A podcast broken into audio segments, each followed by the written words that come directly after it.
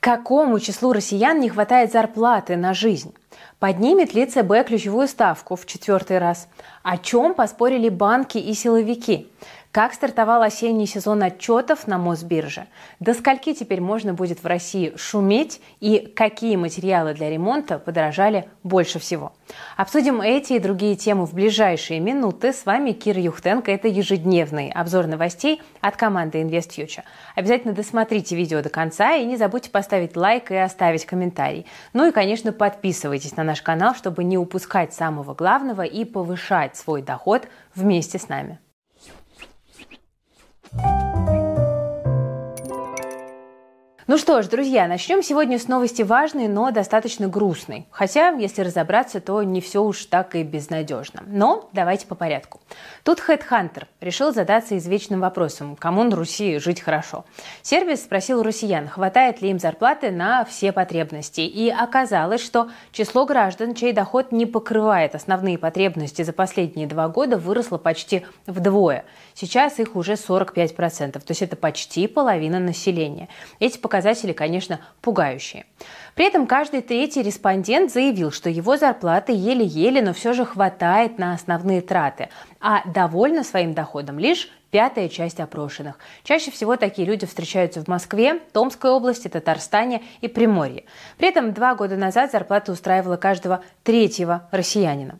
Вот по данным Сбериндекса, медианная зарплата в России летом составляла 53,5 тысячи рублей, то есть 50% россиян получают больше этой суммы, остальные меньше. Этот показатель более объективно отражает реальную картину, чем, например, средняя номинальная зарплата. По данным Росстата, в июне она превысила 76 тысяч рублей. Тут возникает логичный вопрос, а сколько именно россиянам не хватает для комфортной жизни? По данным HeadHunter, каждому пятому нужна прибавка в 15 тысяч рублей. Еще четверть граждан хотят получать примерно на 20 тысяч больше. При этом более половины опрошенных заявили, что добавить к зарплате нужно от 20 тысяч и выше. Только тогда им будет хватать на основные потребности. Ну а какова зарплата мечты, по мнению россиян? Тут, конечно, все зависит от возраста и других параметров. Больше всех хотят зарабатывать молодые люди от 25 до 34 лет – 191 тысячу рублей. Это данные свежего опроса от другого сервиса «Зарплата.ру». Чуть меньше, в районе 180 тысяч, мечтают получать люди от 35 до 44. Россиян от 45 и старше устроил бы оклад примерно в 170 тысяч рублей. Конечно, желаемые зарплаты и реальные доходы у подавляющей части населения расходятся просто кардинально. Но, как я и говорила в начале, не так уж все и безнадежно, и почти всегда, друзья, можно найти способ ситуацию немножко улучшить. Тут э, первое, что приходит на ум, попросить на работе прибавку или повышение, это вполне может сработать, если вы к вопросу подойдете разумно. Да, не стоит сразу в лоб требовать больше денег. Для начала лучше подчеркнуть свою ценность для компании, показать, что со своей работой вы справляетесь классно. Можно дать понять руководству, что вы можете взять на себя более важные и ответственные задачи, за которые полагается и более высокая оплата. Ну, например, можно составить план индивидуального роста, прописать, каким вы видите свое дальнейшее развитие в компании, что вы готовы ради этого сделать и сколько бы вы хотели за это получать. Ну, если повышать зарплату никак не хотят, уходить с этой работы вы сейчас не готовы, то можно найти подработку или, например, начать небольшой бизнес на маркетплейсах. Но тут, конечно, есть свои риски. Да? В первом случае можно профессионально выгореть от большой нагрузки, ну а во втором финансово прогореть от незнания основ бизнеса или просто неудачного стечения обстоятельств. Но, кстати, на маркетплейсах у многих сейчас получается. Поэтому, возможно, да, если вас вот эти риски все-таки смущают, стоит выбрать менее рискованный способ. Какой? Я являюсь таким, знаете, апологетом и амбассадором работы в сети, потому что интернет сегодня есть у каждого, ну а с его помощью можно легко найти подработку или вообще полностью уйти на удаленку. Я бы не была так уверена да, в том, что я говорю, если бы мы сами этот путь не прошли, потому что команда InvestFuture состоит из удаленщиков. Первые несколько лет мы вообще работали только с фрилансерами. Сейчас у нас их тоже в команде много. Ну вот, например, кстати, так из фриланса к нам пришел аналитик команды медиа Сергей Эль. Он Он из маленького городка Асбест. Выбор у него был небольшой, да, либо на завод, либо пытаться в интернете зарабатывать. Ну, конечно, путь Сережи на фрилансе был нелегким, но со временем он смог выйти на стабильный доход, который в моменте превышал 300 тысяч рублей в месяц. Ну, в общем, чтобы много зарабатывать, совсем не обязательно жить в огромном мегаполисе. Возможности, правда, есть. Тем более теперь вы можете повторить успех Сергея и при этом избежать ненужных ошибок, потому что наша команда под его руководством разработала пошаговое обучение основам фриланса. Оно состоит из семи модулей, которые охватывают вообще все нюансы.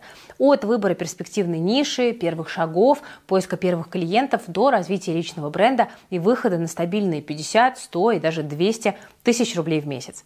Кто-то может спросить, а что если я вообще ничего не умею делать? Тут на помощь приходят нейросети, потому что они творят просто космос. Мы им в практикуме посвятили несколько отдельных уроков. Вы научитесь правильно нейросети подбирать под нужные задачи и выполнять почти любые заказы с их помощью.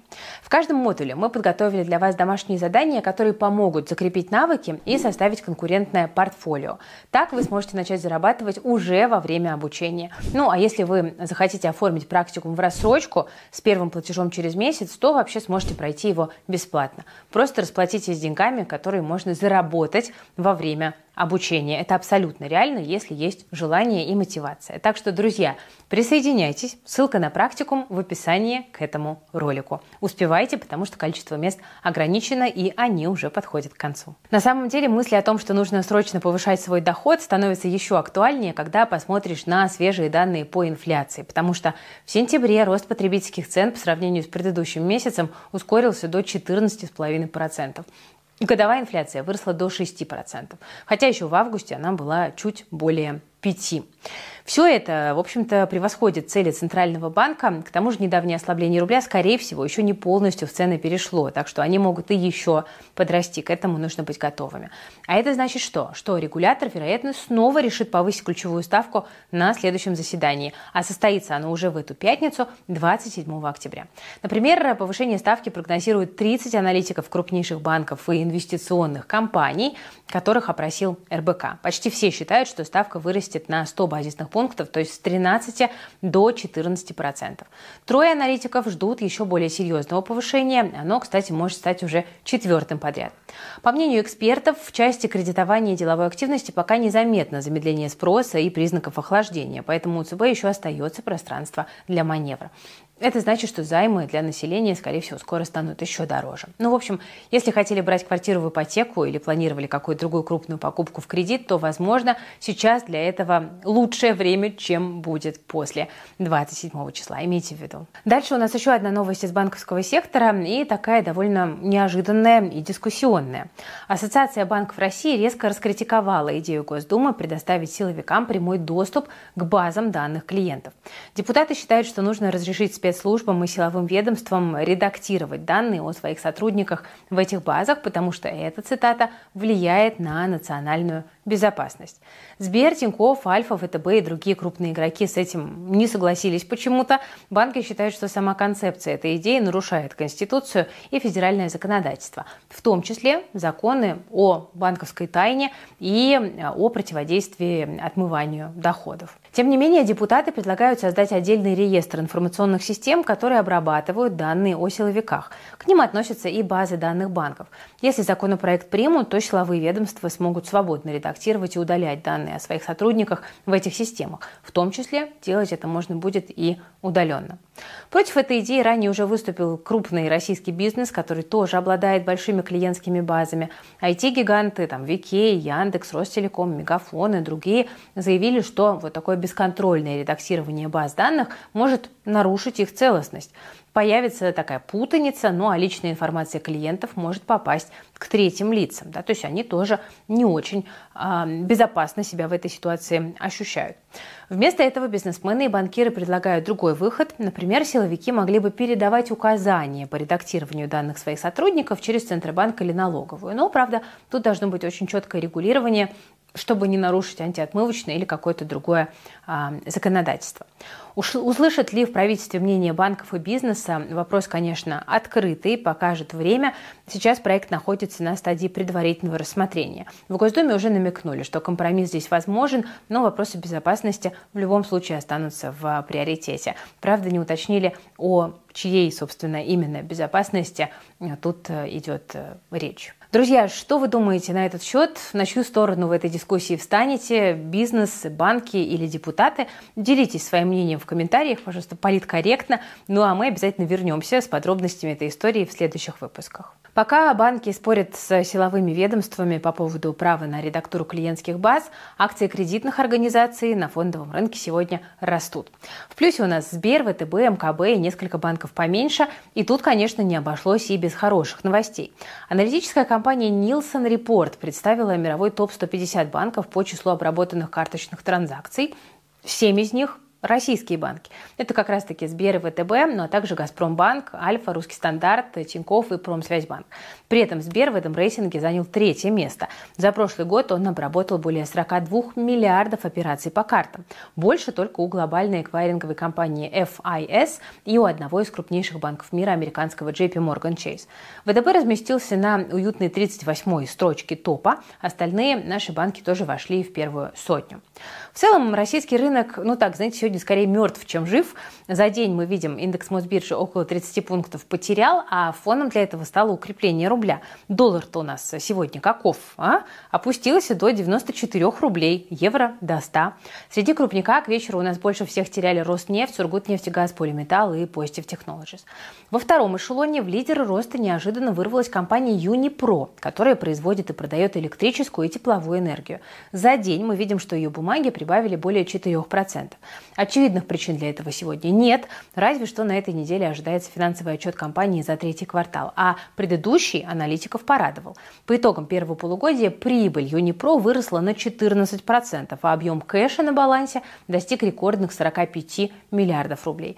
Но тут есть и свои минусы. Сейчас в компании введено временное управление, и пока не очень понятно, кто станет в итоге контролирующим акционером, поэтому Юнипро временно дивиденды не платит. При этом сейчас денег на балансе хватило бы на доходность в 30%. Так что посмотрим.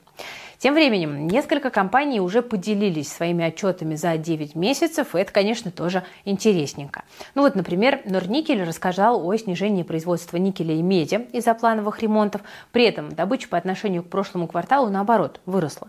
По палладию и платине динамика обратная. Северсталь в свою очередь, нарастила выпуск стали и чугуна, но продажи остались на уровне прошлого года. Бумаги обеих компаний после отчетов, как мы видим, снижаются.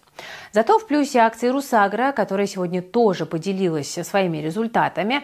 Квартальная выручка компании выросла на 35% до рекордных 78 миллиардов рублей. А произошло это в том числе благодаря покупке Нижегородского масложирового комбината. Продажи Русагра растут, как мы видим, почти по всем направлениям, особенно в сахарном, местном и сельскохозяйственном сегментах. Жаль, что компания сейчас дивиденды не платит, а то можно было бы помечтать о весьма приличной доходности, но вот пока нет. Но сейчас можно получить хорошую доходность не только в акциях. Например, многие смотрят в сторону высокодоходных облигаций. Да, мы недавно ругались, что в ВДО у нас намечается пузырь. Потом ребята из Иволга Капитал все посчитали и согласились. Мол, да, пузырь. И что вы думаете? В комментариях стали говорить, расскажите, а какие ВДО самые лучшие. А мы что? Ну а мы, собственно, как всегда. Аналитики канала Ивбонс вместе с нашим буквально-таки гуру облигаций Николаем Додоновым пошли в прекрасный и удивительный мир нефтетрейдеров, асфальтовых заводов, лизинговых компаний, логистов и прочих интересных эмитентов, до которых, как правило, ни у кого руки не доходят, а у нас дошли. В несколько приемов ребята отсеяли уж такой совсем мусор, потом компании получше, еще получше, и нашли три весьма крепких бизнеса, которые в категорию ВДО попали чуть ли не случайно. С ними вполне реально получать доходность до 17-18% годовых. Так что Переходите в канал IfBonds, чтобы забрать три облигации с высокой доходностью. QR-код на экране, ссылочка в описании под видео. Сам пост будет в закрепе в телеграм-канале IfBonds. Но вы, пожалуйста, помните, что ВДО – это априори рискованный инструмент, самый рискованный на рынке облигаций. Ну а теперь давайте мы перейдем к позитивным новостям. У нас тут в России наконец-то может появиться единый закон о тишине. Депутаты предлагают запретить шуметь с 7 утра до 11 вечера по всей стране. Законопроект Проект в Госдуму уже внесли, отдельно прописали время для шумных строительных работ с 9 утра до 7 вечера с перерывом э, с часу до 3 дня и только по будням. За нарушение полагается штраф. Причем сумма варьируется от 500 рублей до полумиллиона. И зависеть тут все будет от правового статуса нарушителя и того, впервые ли он шумит в неположенное время или нет. При этом жильцам предлагается самим выбрать ответственного за соблюдение нового закона в доме. Этот человек должен будет фиксировать нарушения и их передавать в полицию. К слову, сейчас каждый регион сам решает, когда его жителям шуметь можно, а когда нельзя. Ну вот, например, в Москве и соседнем Подмосковье нормы различаются, но депутаты считают, что региональных законов недостаточно, чтобы любителей пошуметь ночью усмирить. Здесь нужны изменения в федеральном законодательстве. И вот, наконец-то, как мы видим, они намечаются. Так что появился реальный шанс, что надоедливые соседи с вечным ремонтом вскоре будут делать его только в разрешенное время. А утром выходного дня ничто не помешает россиянам наконец-то выспаться. Тем более, что ремонт в России с каждым месяцем становится все дороже, так что есть вероятность, что ваши соседи ускорятся с завершением работ. Тут компания Info Online подсчитала, что в третьем квартале отделка квартир в России подорожала почти на 10% по сравнению с аналогичным периодом а, прошлого года. Как ни странно, в Москве этот показатель чуть ниже, чем, например, в Санкт-Петербурге. Здесь ремонт одного квадратного метра подорожал почти на 6%. В среднем он обойдется в 8 с лишним тысяч рублей. При этом а, в Питере ситуация хуже. Цена квадратного метра отделки выросла более чем на 8% и перевалила за 9 тысяч рублей. Вот такие вот а, занимательные циферки. Тут справедливый вопрос, почему так дорого? А ответ будет банальный. Строительная отрасль в России, как и многие другие, очень сильно зависит от импорта. Сейчас зарубежные товары составляют половину ассортимента строительных магазинов. Ну а, собственно, наши отечественные стройматериалы производят из иностранного сырья. Ослабление рубля сделало дороже и закупку, и логистику, и даже производство продукции. При этом спрос на стройматериалы сейчас, наоборот, очень высокий. И вот все эти факторы в сумме и взвинтили цены на отделку квартир. Больше всего в стоимости прибавили лаки и краски. Их стоимость выросла аж на треть. Также в списке лидеров по росту цен у нас керамическая плитка, обои и сухие строительные смеси. Некоторые из этих товаров подражали на четверть, другие на 15-20%, но это все довольно серьезный рост. Я уверена, что среди вас, друзья, тоже есть те, кто недавно делал ремонт или вот прямо сейчас его делает. Давайте-ка обменяемся опытом. Расскажите в комментариях, кто на чем экономил, много ли в итоге пришлось потратить. Может быть, ваш опыт поможет кому-нибудь сохранить деньги. Да, делитесь лайфхаками, если они у вас есть, не жадничайте. Ну и будем надеяться, что ремонт вы делаете только в положенное время и, конечно же, уважительно относитесь к своим соседям. Если на ремонт сейчас точно придется потратиться, то на автомобильных штрафах получится сэкономить сэкономить. Перечень нарушений, за которые водители могут наказать рублем, сократили. Например, теперь можно смело ставить свою, на свою машину квадратный номерной знак, и никаких штрафов 500 рублей за это не будет. Вот это праздник. Изменения в государственный стандарт, кстати, уже внесены. Я напомню вам, что три года назад правительство разрешило россиянам ставить квадратные номера на заднюю часть японских, американских и некоторых советских машин. Речь шла об автомобилях, на которые прямоугольный знак попросту невозможно никаким образом влепить из-за того, что есть отличия в креплениях. Но устанавливать вот этот самый вожделенный квадратный номер спереди так и не разрешили. Это создавало массу проблем некоторым автомобилистам. На отдельных моделях прямоугольный знак на переднем бампере перекрывал датчики или мешал заводской лебедке. И вот теперь власти решили все-таки облегчить жизнь многим автомобилистам. Ну а нам остается за них, конечно же, только порадоваться. Друзья, если этот выпуск вам понравился, то не забывайте, пожалуйста, подписываться на YouTube канал Invest Future, потому что здесь становятся финансово грамотными, узнают, узнают самые главные новости из мира денег. Также не забывайте ставить лайк под этим видео, не жадничайте. Ну и пишите в комментариях, что вы думаете о темах, которые мы с вами сегодня обсудили. А я за сим откланиваюсь. Вы смотрели Invest Future. С вами была Кира Юхтенко и наша дружная команда. Берегите, пожалуйста, себя, своих близких, свои деньги. Всем пока, до завтра.